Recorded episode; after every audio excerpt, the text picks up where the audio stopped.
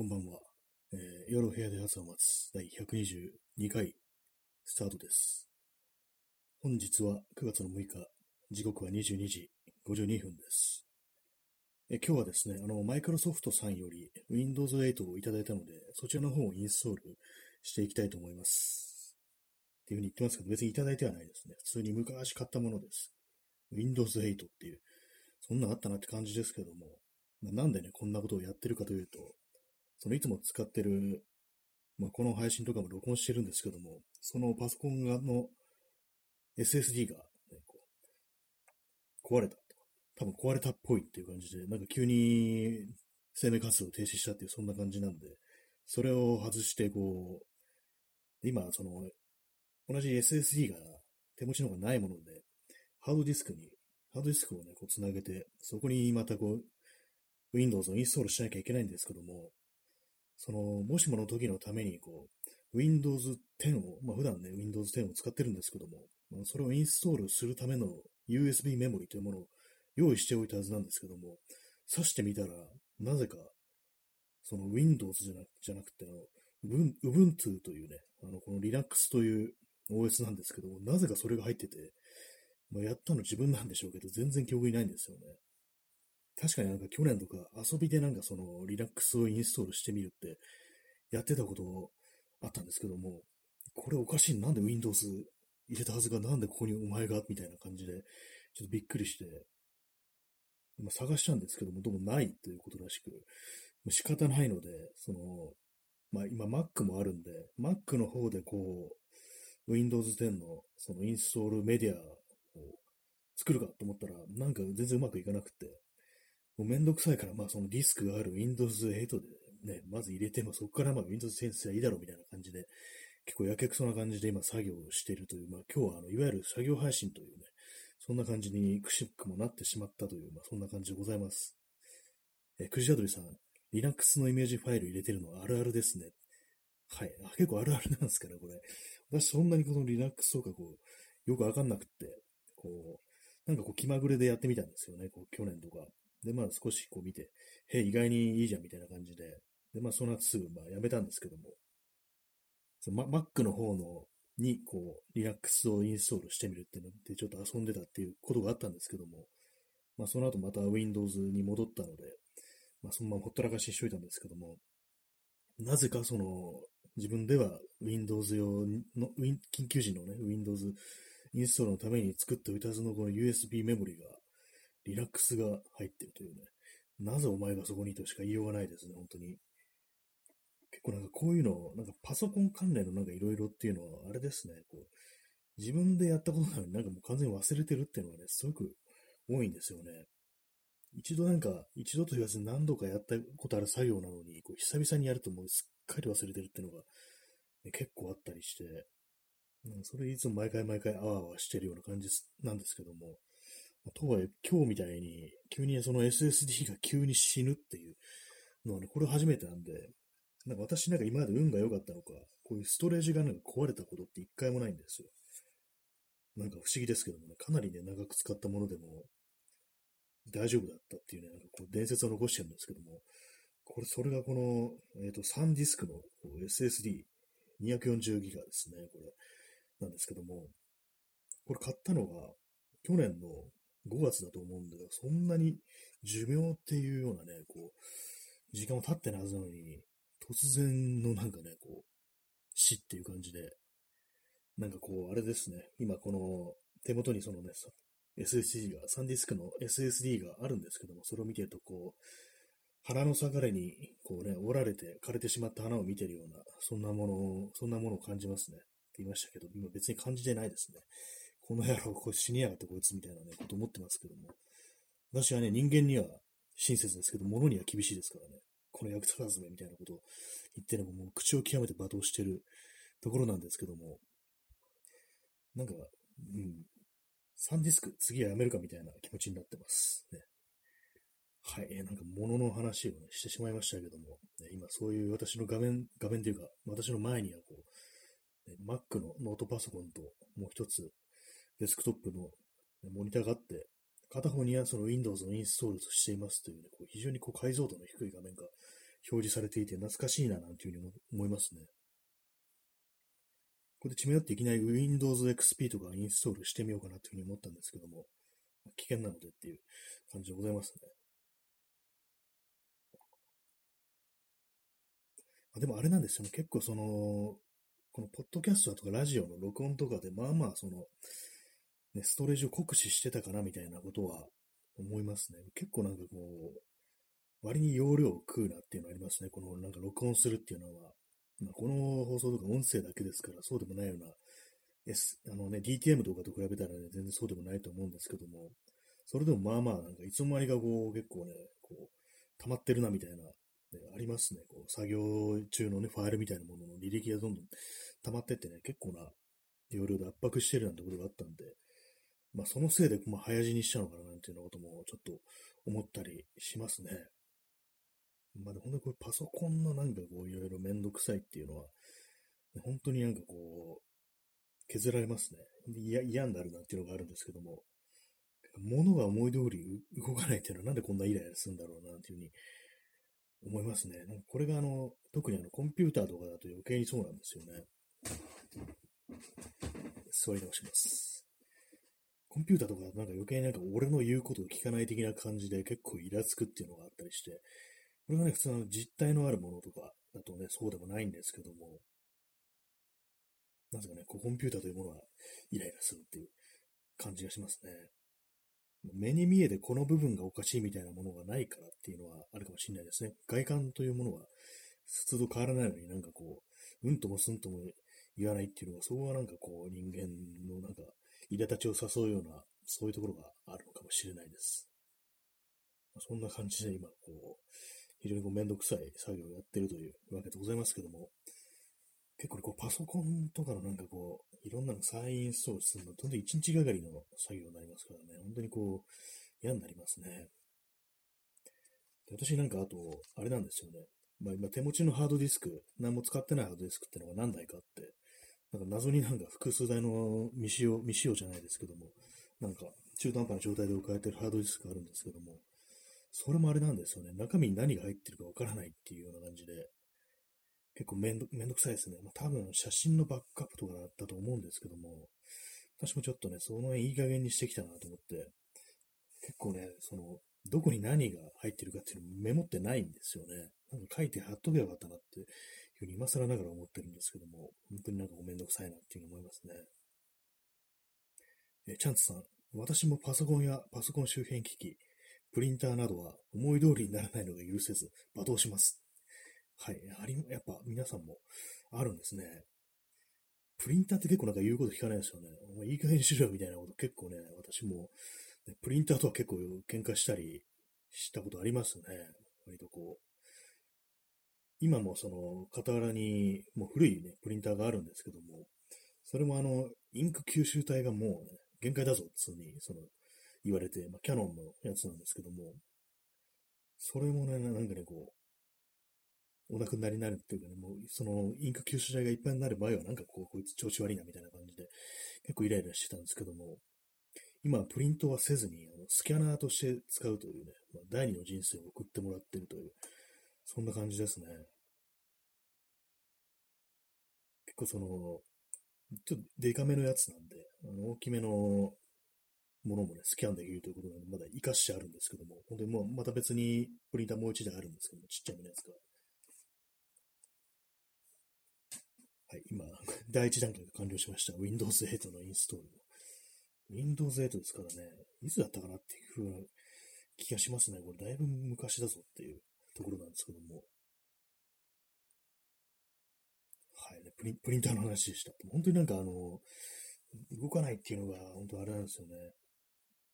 なんか見た目がね、本当なんか煙出てるとかそういうなら、お前も頑張ったんだなみたいな思うんですけども、なんかこう平気そうな顔してなんか全く動かないっていうのが、こうね、非常にこうあれですよね。なんか散歩の時にね、テコでも動かなくなる犬みたいな、なんかそんなものを少し想像しますけども、まあ、犬の方はね、別に罵倒しませんけれどもね、パソコンとなるとなぜかこうね、罵倒したくなるっていうのは、生き物じゃないとね、なんかそういうこと言っていいんだっていう気持ちになりますね、本当に。まあ、物にイライラするっていうね、まあ、人間にイライラするよりかはね、こう全然いいかななんていうふうに思いますね。で、チャンツさん、メカメカしいメカだと可愛いですけどね、そうですね、やっぱ結構メカメカしいメカっていうのは多少なんか人格というか、あの、キャラクターみたいなものを感じさせるっていうの、そういうとこは、まあ、あるかなっていうふうに思うんですよね。それでなんかこう、だい OK になるっていうのがあったりして、まあ、パソコンというのは本当になんかただのお前、箱だろうがみたいにね、思えたりして、あまりね、その辺の可愛らしさってものに欠けるんですよね。こう物としての魅力に欠けるっていうね、そんな感じですよね。もっとメカニックアピールをしろしろよっていうね、思いますね。メカニカルアピールというかね。これあの、機械版のセックスアピールみたいなのそんな感じで今言ったんですけども、ちょっと何言ってるのかわかんないですね。ちょっと何言ってるのかわかんないっていうのが、あの、サンドイッチマンっていう芸人のネタだということを知らずに結構私使ってたんですけども、結構なんか、あれですね、元ネタを知らないで使ってる、なんかそういうなんかネタみたいのって割とありますね。結構この2年ぐらい前にね、知ったっていう。え、そうなの？って、それって、あの、サンドイッチマンのネタだったんだみたいな感じでね、初めて知ったんですけども、まあ、テレビを持ってないとこういうことが起こり得るというね、そういう話でございます。え今日はあのインスタントコーヒーを飲んでおります。本当はあのもっと有意義な、ね、過ごし方をするはずだったのがなんかこう、パソコンのあれこれに追われて、なんかろくにね、なんかろくなことできないなっていう感じになってしまってるんですけども、これ、まあ、あの、何かやりながらこう喋るっていうのは割にこう、面白いのかもしれないですね。普通にこう、喋るためだけにマイクに向かうっていうよりは、なんかこう、ごそごそやりながらこう、喋ってるっていうのは結構まあ、その、気が紛れるっていうか、まあそんな感覚っていうのはあるんで、結構あの世の中だと、で特になんかあの喋ることがなくてもなんとなくね、その配信というか、あの最近だとあのツイッターのスペースとかをもう立ち上げて、で、まあ本人は何も喋らずに、ね、私の見た人だと、ね、普通に寝てるっていうのがあって、で、まあ環境音みたいなのがずっと流れてくる。っていうね、環境音みたいなっていうか、環境音、そのままですね、もう鳥の鳴き声みたいなとか、さえずりとかが聞こえてきたりとか、風の音とかね、そういうのが流れてくるって、そういうのをやってる人がいたんですけども、結構そういうのをなんか、人んちのなんか環境音的なものをこうね、流しとくっていうのも、まあ、ありなのかもしれないですね。はい、今、インストールが進んでおり、ね、パーソナルセットをしようという画面が出ております。なんかこんなんあったななんて思いますね。好きな色を選び、PC に好きな名前を付けましょう。細かいパーソナルセットは後で行います。そんなことやりともって感じですよね。なんで色なんか付けなきゃいけないのっていうね、感じありますけども、まあ、ダークブルーにしました。はい。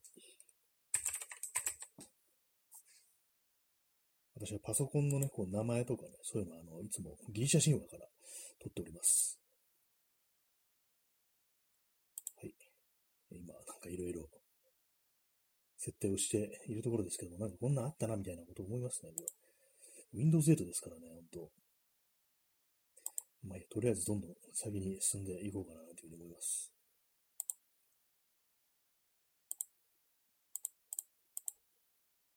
はい。次へ次へっていう、あれですね。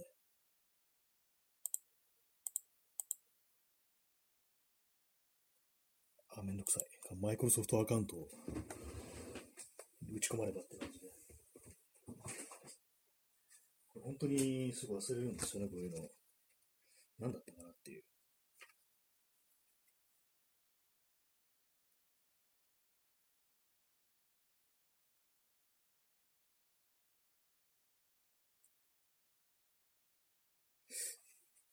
忘れましたね。忘れ、忘れてどうすんだって話ですけどもね、本当ちょっとめんどくさい飛ばします。あとまあ、どうせ後で、ね、あれにするんだからっていう。めんどくさいな。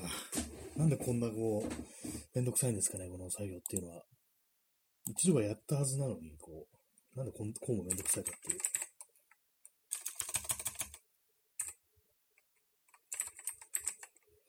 なんで本当にあの、あれなんですよね、Windows 10のインストールメディアを作っておかなかったのか、作ったんですけども、なぜかその中に Linux が入ってたっていうね、謎の現象が起きたっていう、あれがあるんですけども、本当なんか、バカなことをしたものだというふうに思いますね。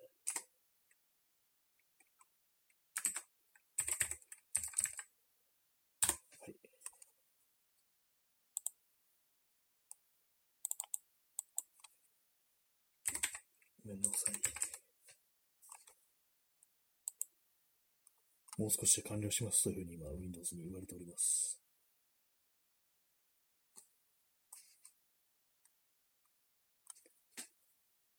しかもなんか、今 Mac の方に変な表示が出ており、今あの、カタカタやってる時に、こう、手があの、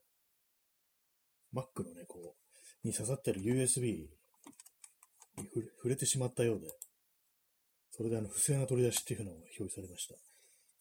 ほんとめんどくさいですね。ちょっと触れただけでなんか、勝手になんか解除されたみたいな、解除というか抜いたみたいなことを、ね、そういうイチャモンをつけられており、そしてあの、あれです。あの、Windows の方が、マウスが反応しないというね、今、浮き目にやってるところなんですけども、なぜでしょう？か、これは。あ、なんかいけました？よくわかんないですけど。あれなんですよ、大容量の USB メモリが今なんか1個しかなくて、微妙にその OS のサインストールメディアとして使うには小さいやつなんですよね。なんかすごいまっさらな今、状態に戻ったその Windows 8、8ですよ。10じゃないんですよね。その画面が表示されてるんですけども、なんか非常にこう、あれですね。お呼びじゃねえんだよ的な感じになってきますね、本当にこれ。お前は呼んでないんだけどねっていう感覚がしてきて、非常にあれになってきますけども、もう操作とかね、忘れてますね。これどうだ、どうだったっけ？これみたいな感じで。なぜこんなことしなければならないのかっていう。それも自分があのね、あのインストールメディア作っておかなかったからだっていう、そういうのがあるんですけども。何インターネットエクスプローラーなんか起動してんだよっていうようなこと思いますね、本当に。はい。もう今ね、一発目であれが、菅義偉の顔が表示されてるというね、ニュースサイトで感じになってますけどもね、本当にあれですね。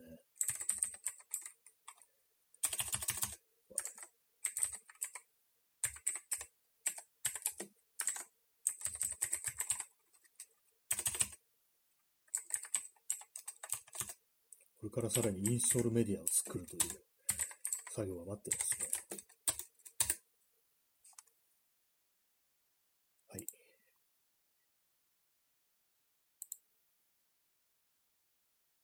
こんな音声を聞かされるっていうね、ラジオも変な感じですけども、確かにこの時間に何かをやってる人間がいるというね、まあ、そういうことはわかるのではないかということでね、まあ、そういう、なんていうかこう、このコロナ時代ですからね、人が何してるかっていうのなんかちょっとね、気になってくるというか、そんなところもね、あると思うんで。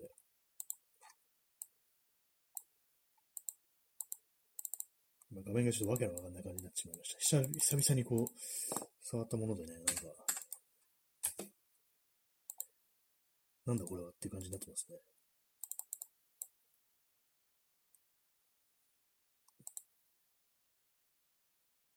はい、今画面、真っ白な画面で待たされているというね、そういう状態ですね。もうどうでもよくなってきましたけども、ね、この作業をクリアしなければ元の環境に戻せないっていうのがあるんでね、もう非常にめんどくさいという感じですけども、もう二言二言目にはめんどくさいっていうのが出てきますね、本当に。何なんでしょうかっていう感じですけども。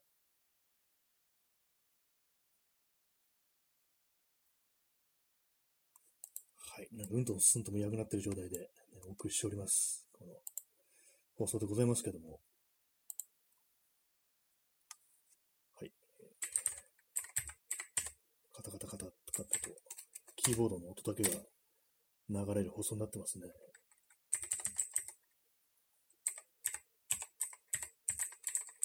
普段と違う体勢でキーボードを叩くっていうのは非常にこう、あれですね。あの、うんとうしいというか、なんというか、こう、あれですよね。あれですよねって、あれですけども。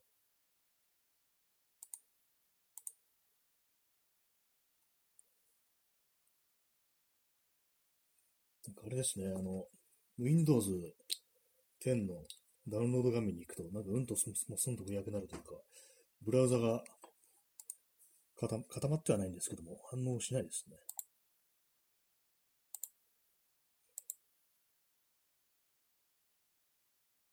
ミス、もう全然覚えてないですね。Windows 8の時代というものを。あんまこう、その時代ずっと Mac 使ってたんで、あんまりその Windows 触れなかったんで、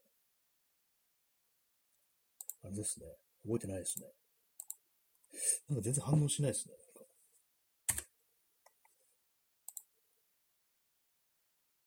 なんかほんとめんどくさいことになってんななんてことを、ね、思い出し、思い出してるっていうか、ね、思ってるんですけども。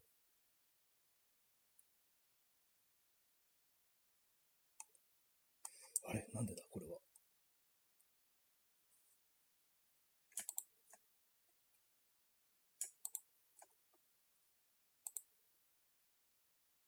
Windows 10をダウンロードするページが読み込めないというね、ひどい目に遭わされておりますね、今。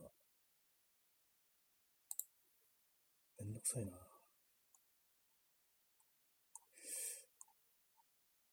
な、もう、よし、やめよう。やめました。これ、それ、そんなことよりあれですよ。この、ラジオの配信の方が大事なんで、こっちの方にします。まあ、画面でこっち、やりながらはこう集中できないので、やめました。はい。二つのことは一緒にはできないというね、感じなんですけども。はい。えー、そんなわけで始まりました。本日122回目だと思いますね、の放送ですけども。えー、時刻はただいま、えー、23時14分です。えー、今日は月曜日ですね。月曜、また今日なんかずっと雨が、こう、あずっとじゃないですけども、結構天気悪いっていう感じで、まあ洗濯ができないっていう感じでしたね。本当にこう、雨降るのもなんかこう、一日おきとかだったらね、いいんですけども、一日おきっていうか、あの、数日に一回だったらいいんですけども、ちゃんとあの、洗濯のこと考えて降ってくれないかな、なんていうふうに、ね、思ったりしますね、なんか本当に。考え、考える、考えてね、降れよって感じなんですけども、大体でもあの、雨っていうのは、いつもね、同じ、同じっていうか、同じってなんだ。なんか、なんかやりながらと思頭真っ白になりますね、今。あの、でパソコンカチカチしながら喋ってたんですけども、なんだかわかんなくなったんでやめます。さっきもやめてたのにまたいじってたんですけども。はい、えー、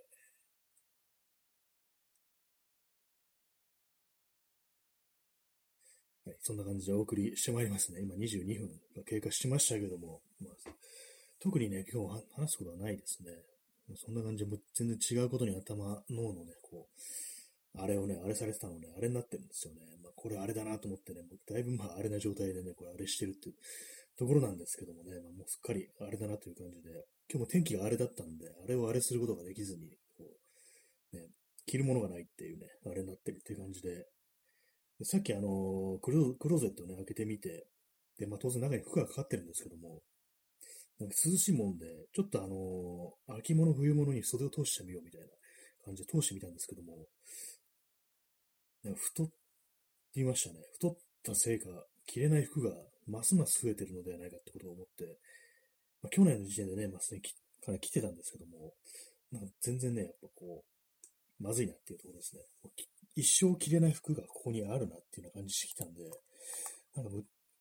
でど、売った方がいいのかなみたいに、ね、思ったりしますね、これは。うん、うんって。ってあれですけどもね、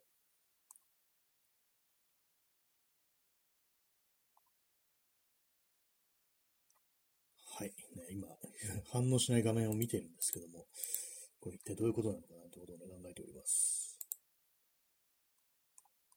ここまで、なんか本当になんかあの SSD がね、一つね、壊れたけでここまでめんどくさいことになるかっていうのを感じますね。結構なんか最近なんかこういうことがあるんですよ。まあ、自分のじゃなくて、あのね、他の人のちょっとね、パソコン見てくれみたいなことやって、見たときに、ちょっとしたね、あの、ワンミスとは言わないですけども、ちょっとした手違いとかね、タイミングの悪さから、本当になんかこう、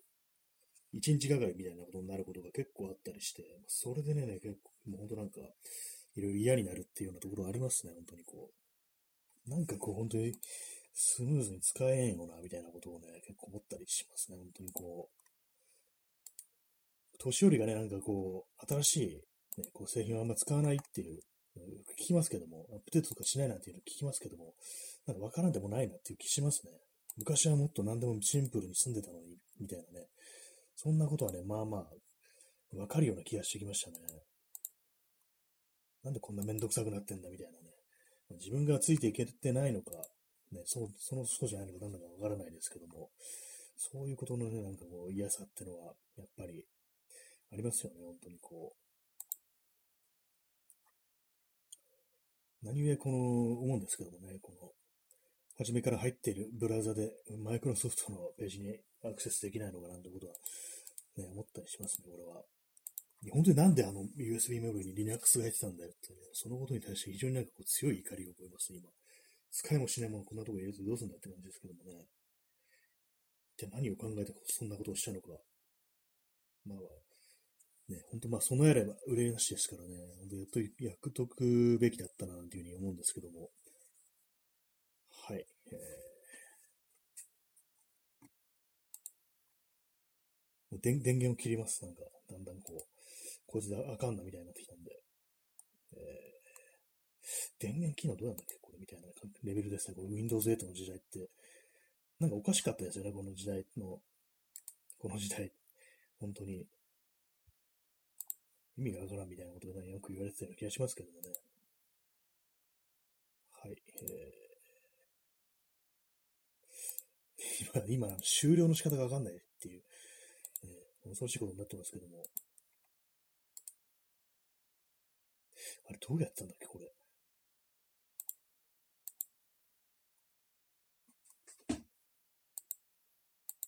えって感じですね。ほんなんかこの Windows 8ってこんなわけのわからん UI だったんだっていう。終了できません。っていう感じになってるんですけども。え今、今からあの Mac の方で Windows 8終了で検索します。完全なんかもう、年寄りみたいになってますけども、どうやって終わらせるんだっけど、ちょっとありえないことになってますね。えー、終了。何も覚えてないです。シャットダウンか終了だとなんか、サポート終了、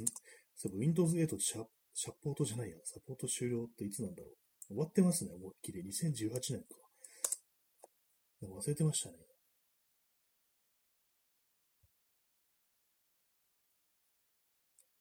えー、Windows 8ではスタートメニューやショートカットキーなど複数の方法を使用してパソコンの電源を切ることができます。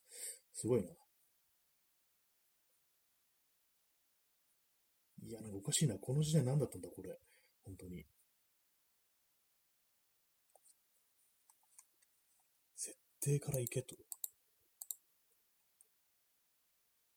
すごいですね、この。冗談みたいなのが終了のさせ方しますね。はい、終わりました。えー、一体何をやってるんでしょうか。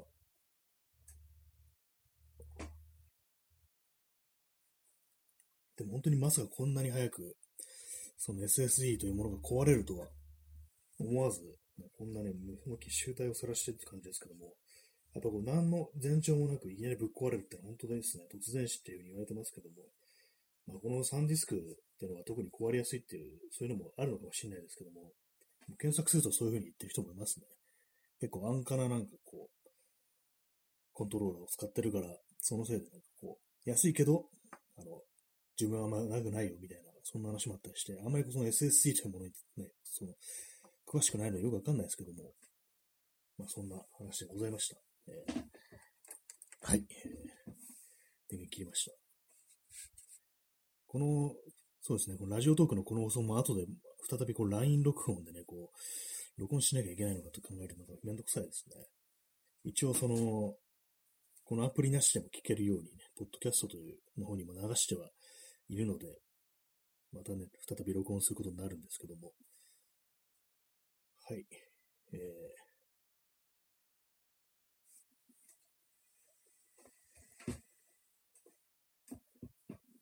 パソコンの位置を直しました。机の上にごちゃごちゃと物がこう散らばっており、一体どうしようかというね、そんな感じですね。本当なんか、謎、謎のなんかハードディスクがたくさんあってよくわからないですね。あれなんですね、ハードディスクの時代は本当になんか一度もトラブルというものに見舞われたことが運良くなかったので、ちょっとね、そういう経験から少し舐めてるというようなところがありましたね。そんなね、こう、本当に壊れるんだ、みたいな感じで、いつもね、そういう、そうそうやばいのではっていうね、前にバックアップとかね、取って新しいのに移行して対処してきたんで、こう大丈夫だったんですけども、ね、こういきなり壊れたことによって、このようなね、こう、集体を晒しているというわけでございます。はい、そういうわけでね、今日天気が悪かったという話をさっきしましたね。天気が悪かったという話。でまあ、雨はもう少し空気を読んで、日を置いて降れなんていうふうに思いますけども、結構ね、あの、ちょっとね、あの、選択できないと、あの、ある意味、あの崩壊しますよね、暮らしが。まあ、生乾きでね、もう我慢するっていう手もありますけども、いきなりなんかあの、ね、こう、天候によってそのクオリティオブライフ、QOL が左右されるっていうのがね、結構この、ありますよね。雨の多い時期っていうのは。まあ、雨の多い時期っていうのはね、まあ、日本、梅雨とかありますけども、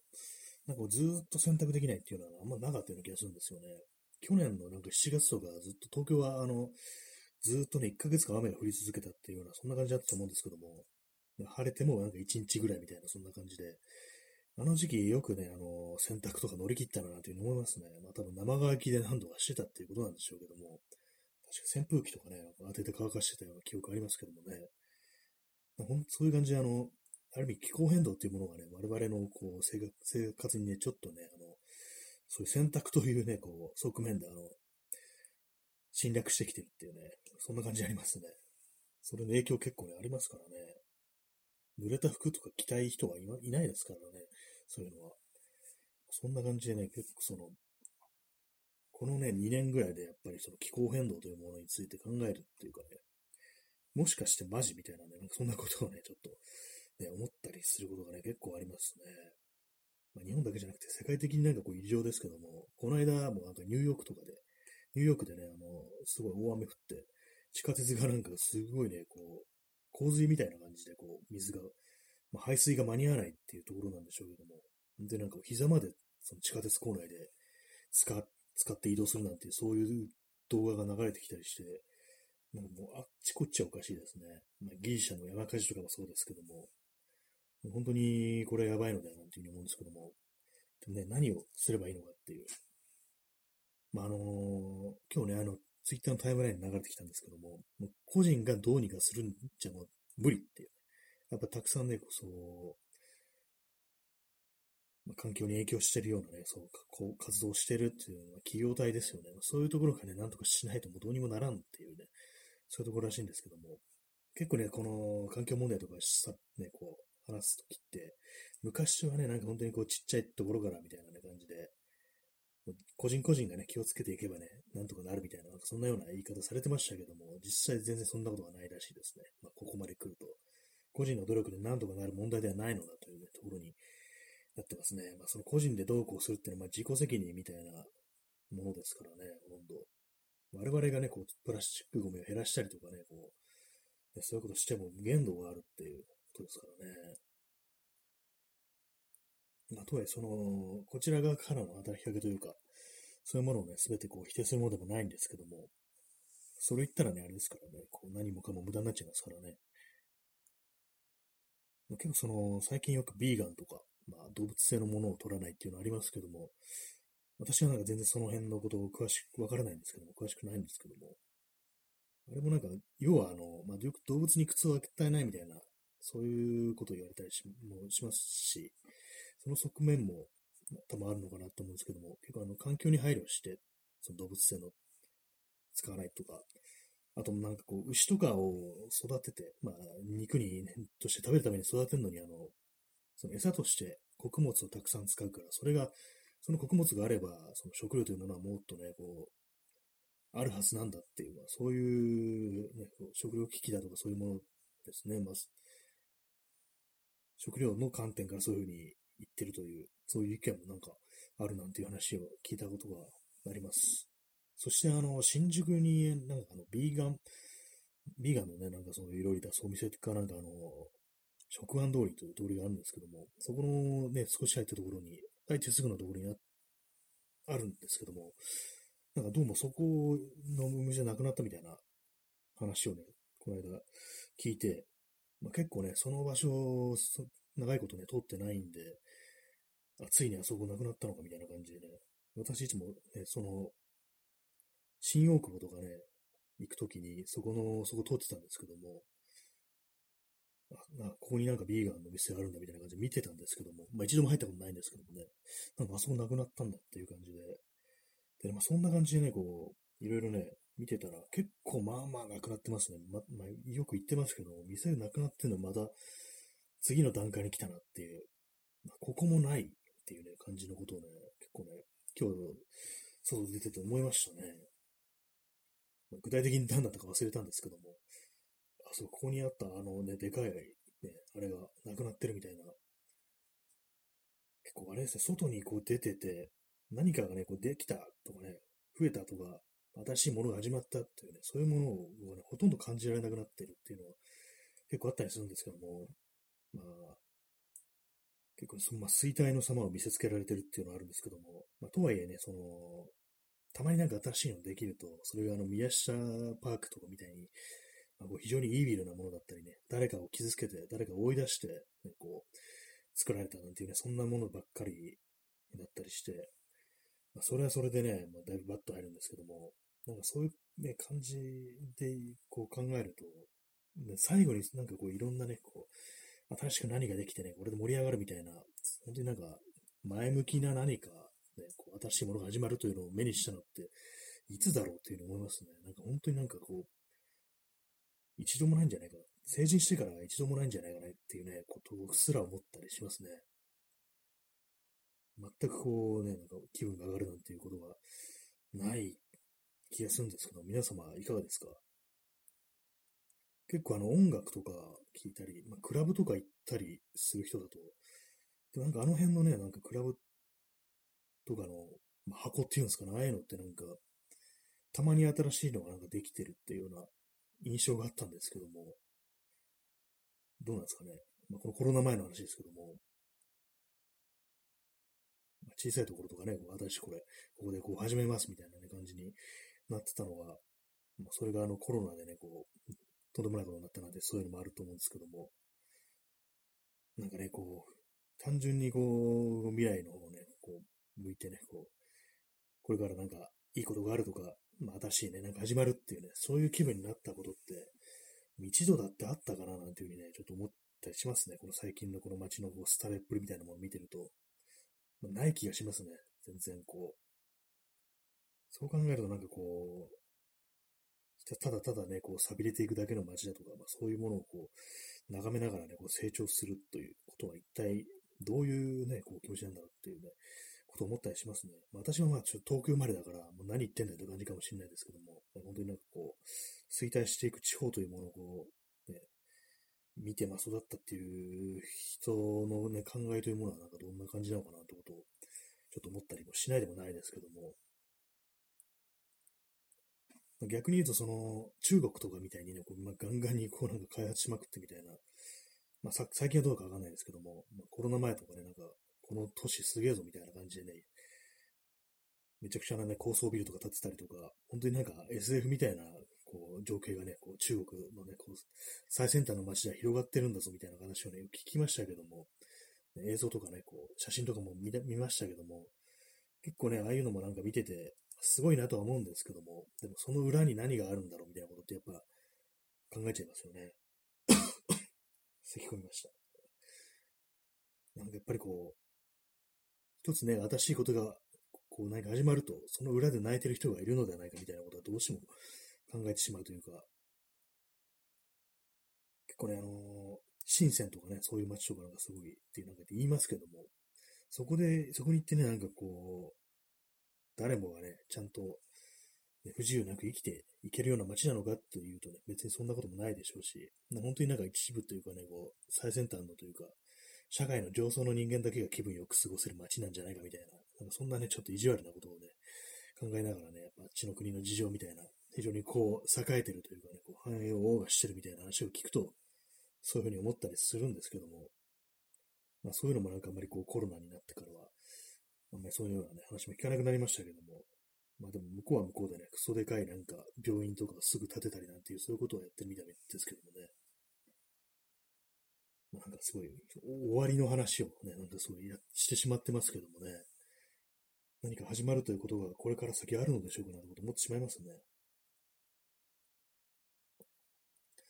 私なんかね、こう、ツイッターをね、よくやってるんですけども、ツイッターをよくやってるって、なんか変な言い方ですけども、あれもまあなんか言ってみれば終わりゆくっていうか、なんか、ある時期は本当になんか一つの場として、こう、機能したっていうのはね、結構あると思うんで、いろんな人がね、まあ、いて、こう、で、まあ、そこに行けば大体みんないるみたいなね、そういうちょっと場としてのね、役割というものをね、ある時期確かにそのツイッターってものが、こう、果たしてた、そういうや、ね、こう、性質を持ってたっていうことがあると思うんですけども、まあ、それはあの、あれですね、あの、2000年代終わりから、まあ、その、東日本大震災、ね、後ぐらいまでって感じですかね、私の実感ですけども、私はツイッター始めたのはあの2009年なんで、なんかちょうどね、まあ、そのぐっとね、こう盛り上がってるようなところにこう出くわしたっていうのがあるんですけども、なんかそういうのもね、今となってはもう、見る影もないみたいな感じでね、もう数を極めてますけども、皆さんはね、もういかがでしょうか。ね、そういうとこから去ってね、私、まあ、去ってないんですけども、そこからね、ちょっとね、軸足をずらして、こういうまあ、ラジオだとか、ポッドキャストみたいなものが今あるんですけども、なんかここのね、この放送というものを場として機能させるっていうのはまあまあ難しいですよね。やっぱりこう、一方的にまあ喋ってるだけっていうのはあるんで、これがね、一つの場として機能するっていうのはまあまあ難しいっていう、一つのね、こう、まあ、コンテンツでしかないなみたいなことを考えるんですけども、結構あの昔のね、本当ちゃんとした放送っていうか、電波に乗せて流れてくるラジオというものはなんかそういう場というかね、その、喋る人間とリスナーの関係性みたいな、なんかそういうのが非常に重視されてたみたいな、なんかどうもそういう文化がね、昔はあったみたいなことらしいんですけども、深夜のラジオにね、お便りを、はがきを送ってね、なんかいろいろやり取りするなんていう、そしてあの、電話とかをね、あの、かけるなんていうね、そういうことがあったらしいんですよ。まあ、新しいっても、これは昭和とかのね、昔じゃないですけど、普通になんか今でもまあやってるとこはやってると思うんですけどね、リスナーの家に電話をかけてね、こう、喋ってもらうっていう、ね番組に出るみたいな感じですよね、その、そんなね、ことが昔あったと聞いていて、実際にそのね、こう、電話かけたら、その、ね、家のね、人がね、家族が出てね、何ですかこんな遅い時間になんてね、そんなことを言われてたりすることがね、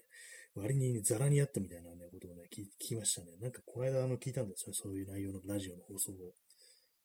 誰の番組だか忘れましたけども、なんか面白いですよね。ちょっとあの、やっぱあの、ラジオといえどもね、こう、世界中の人間が聞いてるという意識よりは、なんか、やっぱ独特ななんか磁場みたいなのがあって、でこう聞、ね、聞いてる人と、まあその喋ってる人っていうのの関係性とも非常になんか濃密だったのかなっていうふうに思ったりするんですけども、これがね、インターネット時代だと、まあこういうのだって簡単にまあ録音されて、ね、ちょっとね、変な、下手なこと言うとまあ拡散されるというようなこともあるので、嫌がおうにもその外部の目というものを意識せざるを得ないっていうのは、まあ、そういうのあると思うんですけども、まあ、その割にね、この放送ではね、こう、政権与党の人間に全員死んでほしいなんてことをね、平気で言ってるんですけども、まあね、なんかでも、それもなんかもしかしたらなんかどっかでね、おかしな奴がなんか聞いてて文句をつけてくるんじゃないかみたいな、そんな感覚っていうのはね、まあ、あるのでね、なんか本当にこう、まあ、ちょっとね、似てますけども、喋るという点では同じなんですけども、昔のラジオと、ちょっと性質はね、やっぱりこう違うっていうのは、本当ありますね。この、まあ、ライブ放送と、その、ポッドキャストとかみたいな、録音、収録のものとね、それでも二つでも結構違うっていうのはあるんで、まあ、そう考えるとね、なんかこう、あれですね。まあ、最終的にあれっていうところに落とし込んでいくのがこの放送なんで、ね、あれですけども、タイトルもなんか、あれ、なんとかのあれみたいなね、そういうタイトルにした方がいいのかなというふうに思いましたけども、これタイトル、本当タイトルなんかいつもね、思うんですけども、本当にこの夜部屋で朝を待つというタイトルでいいのだろうかみたいなね、ことを、ね、思わないでもないんですけども、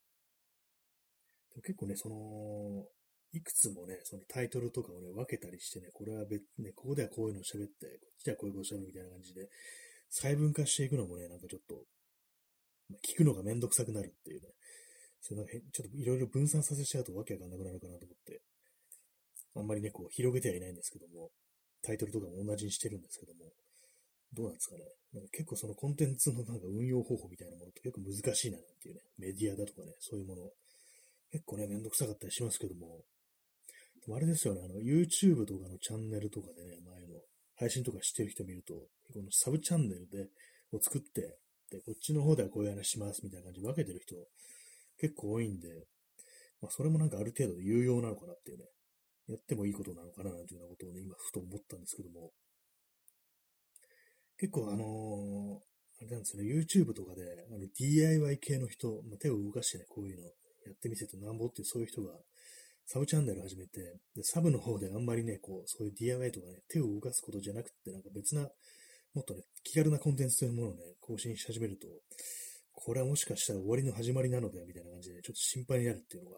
あるんですよね。まあ、別にそのやってる本人の自由ですから、終わらせても別に何でも一向にね、まあ問題ないんですけども、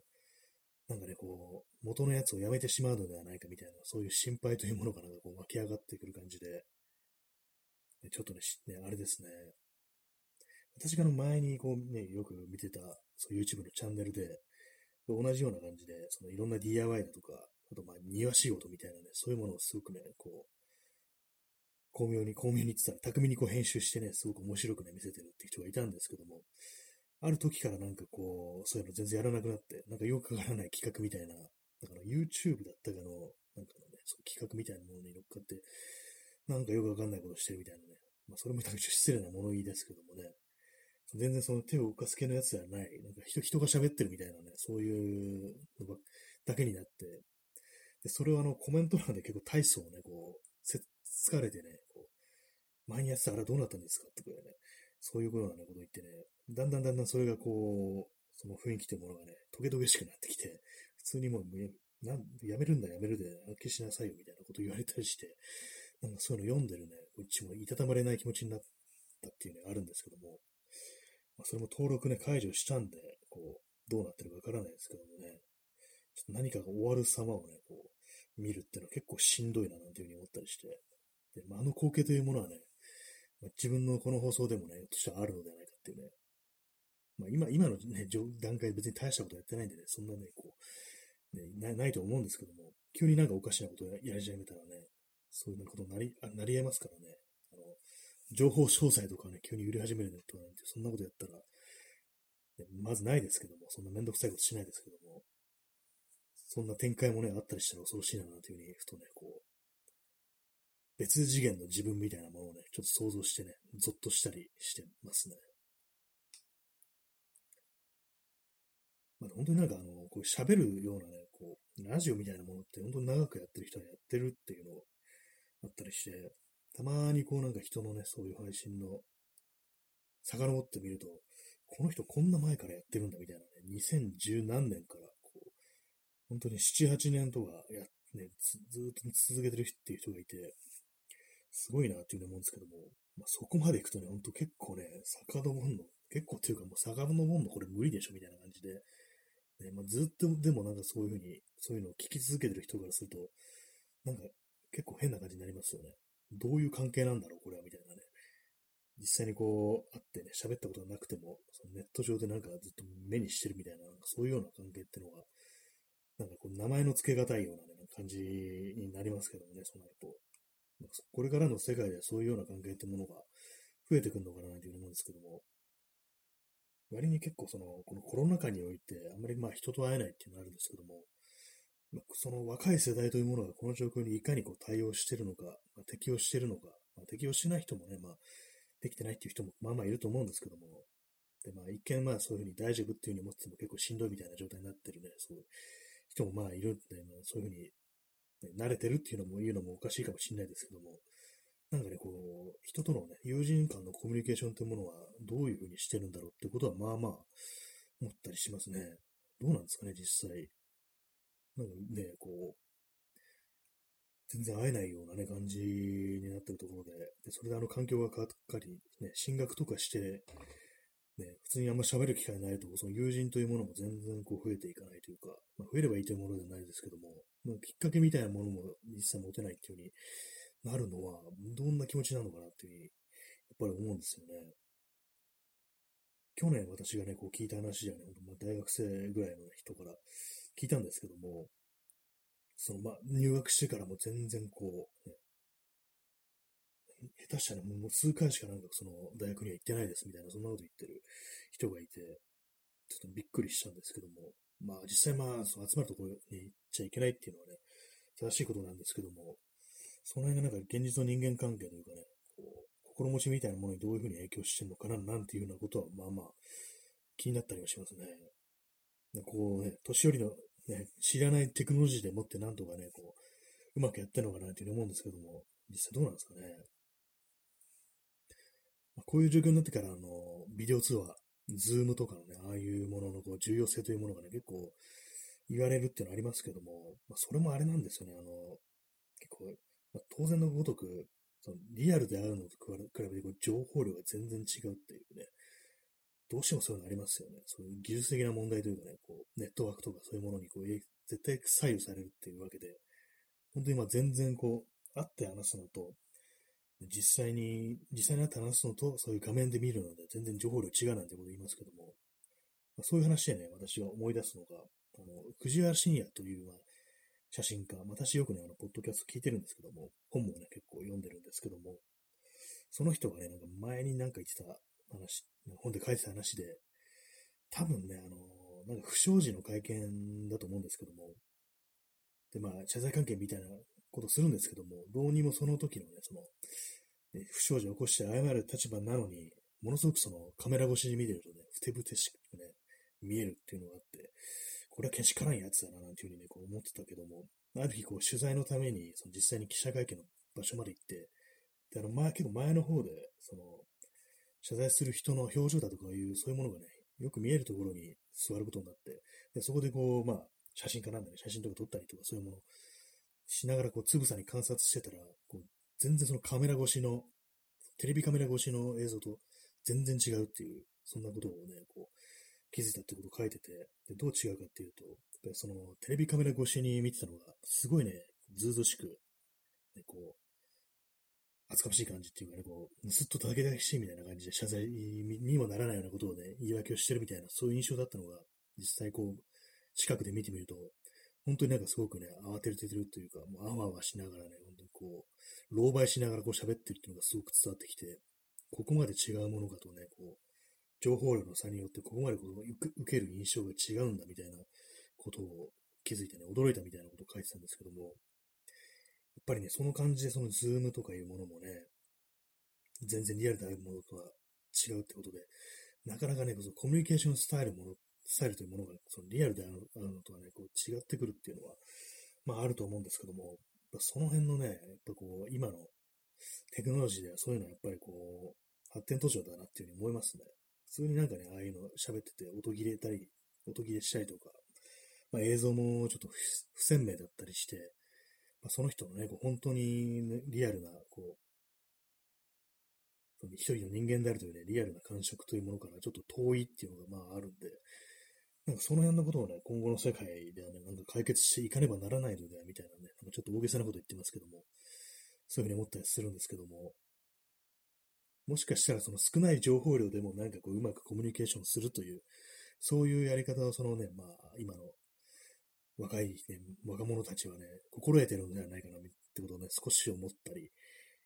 しますね。実際どうなのかわかんないですけどもね。まあ本当まあ、自分みたいなね、こう人間からわからないような何か、そういう世界があるのだよみたいなことを思ったりするという、まあ、話でございました。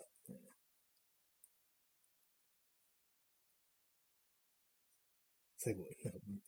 ひとしずく残ったインスタントコーヒーを飲み干しました。えー、54分経ちましたね。なんだかんだ言って結構1時間やるんじゃないか、お前はっていう感じですけどもね。本日ね、あの、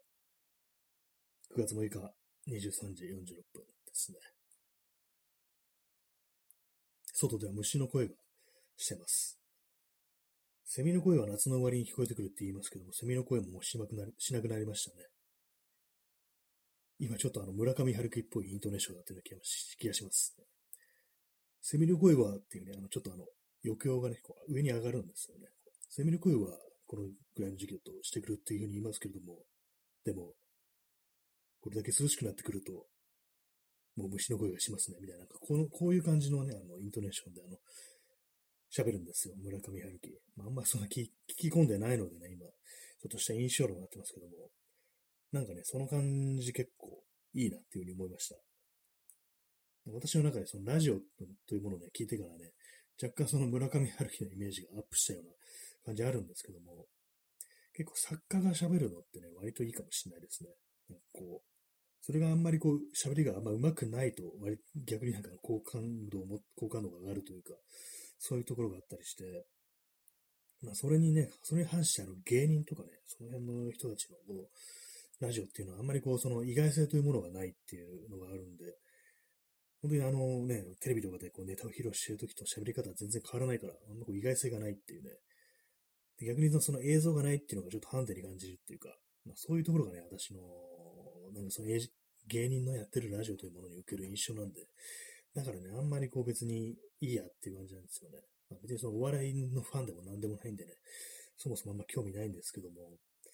そういうところがあってね、あんまりその辺の放送は聞きた、聞きたい感じにはならないなっていう感じなんで、で、まあ、このラジオトークのアプリ立ち上げるとね、結構、その芸人の放送というものがね、まあまああって、あんまね、それ聞きたいわけじゃないんだけどな、みたいなことを思ったりするんですけど、まあ、それはまあ余計なね、お世話ですね。単なる一人のね、こう、ユーザーとしての意見ですけども、なんですかね、なんか本当になんかお笑い芸人という、お笑いというものに対するイメージが結構ね、この、吉本だとかのせいで、ね、ガタ打ちになってる自分の中では、そういう感じなんで、あんまりまあ、その、そういうところからもあんまり聞きたくないっていうのがあったりしますね。まあ、もうテレビのない暮らしが長いものですから、本当にこう、ね、何が起きてるのか全然わからないですけども、実際まあね、そうテレビの見れる環境にたまにこういたりすると、見たくなるかというと、まあ全然まあならないですね。結構私のね、周りではその、テレビ自体は持ってなくて、でも気になるドラマがとかあったりすると、あの、TVer っていうね、こう、ウェブサービス、まあ、それテレビ番組がね、こう、放送終了後、何日間か、あの、まあ、後から視聴できるってそういうサービスらしいんですけども、そういうので見てるっていうね、そういう人が多いですね、私の周りには。普通にテレビ持ってないっていう人がね、だいたい増えてきましたからね。私がまあテレビをね、見るとしたらあれですよね。ビデオを見るってね、VHS を再生するためっていうね、そんな感じになると思います。それ以外別にそんなにね、こう、見たいものとかないですからね。せいぜいあれですよ、あの、日曜美術館ぐらいですね、見たいって思うのは、テレビ番組で。昔よく見てました。日曜美術館。興味のあるね、画家とかの話だ、回だとね、見てたりしましたけども、まあ、テレビがなくなってからは、それもね、全然こう、遠くなりましたけどもね。で、まあ、クロージング映像はね、こう例外的に好きであると。昔よく寝る前に、眠りに落ちる前に、こう、テレビのタイマーを、ね、こう、つけといてね、オフタイマーってやつですね。まあ、それでまあ、つけたまんま眠りに落ちるなんてことよくやってましたけども、そういう時によく流れてたのが、その、クロージング映像みたいなやつで、まあ、クロージングと言わなくてもね、すべての番組の放送が終了した後に、なんか適当に流れてくる、あの、天気予報とかね、なんかこう、いろんな、こうミュージシャン、音楽のね、こう、ビデオとかね、そういうのがあったりして、なんかそれに、そういうもののね、映像と、その深夜のね、夜遅い時間の空気みたいなものの記憶っていうのがね、結構自分の中には残ってたりして、今、夜の空気って言いましたけども、昨日ね、あの、結構遅い時間にちらっとね、軽くあの散歩っていうか外出たんですけども、そしたらまあ一瞬だけ秋の匂いみたいなものがしましたね。やっぱこんだけ気温が下がってくると、まあ、夏の、夏の去った匂いっていうんですかね、そういうものがしてきて、で、まあそういう感じなんで、あの、マスクをね、あの、ずらしてね、匂いが嗅げように、こう歩いてみたんですよ。人も全然いなかったので、全く。でもあれなんですよね。でも結構ね、あの、深呼吸しながら、でも深呼吸してね、鼻から息を吸い込みながらね、香りをね、秋の香りをね、こう味わってやろうと思って、そういう感じで、何十分かね、歩いたんですけども、やっぱああいう匂いって、あの、パッと気づくのは最初の一吸いだけなんですよね。ワンスニッフですね。ファーストスニッフだけで、その秋の匂いでね、決まれるのは、それだけなんですね。最初だけなんですよね。あと、いくらね、こう、懸命にこう息をね、鼻から息を吸い込んでも、あの匂いというものは戻ってこないという感じで、もうなぜか不思議なんですけどもね、あれも、ずっと同じ匂いがし、匂いがしてるわけではないっていうね、変なところありますけどね。まあ、そんなことを昨日ね、ふと外出てて思ったという、そんな話でございますけどもね。まあ、そろそろお別れの時間が近づいてまいりましたけども、今日結構なんか喉はね、乾いてきました。まあ、そんな感じでね、お送りしてまいりましたけども、まあ、この辺りで失礼します。さよなら。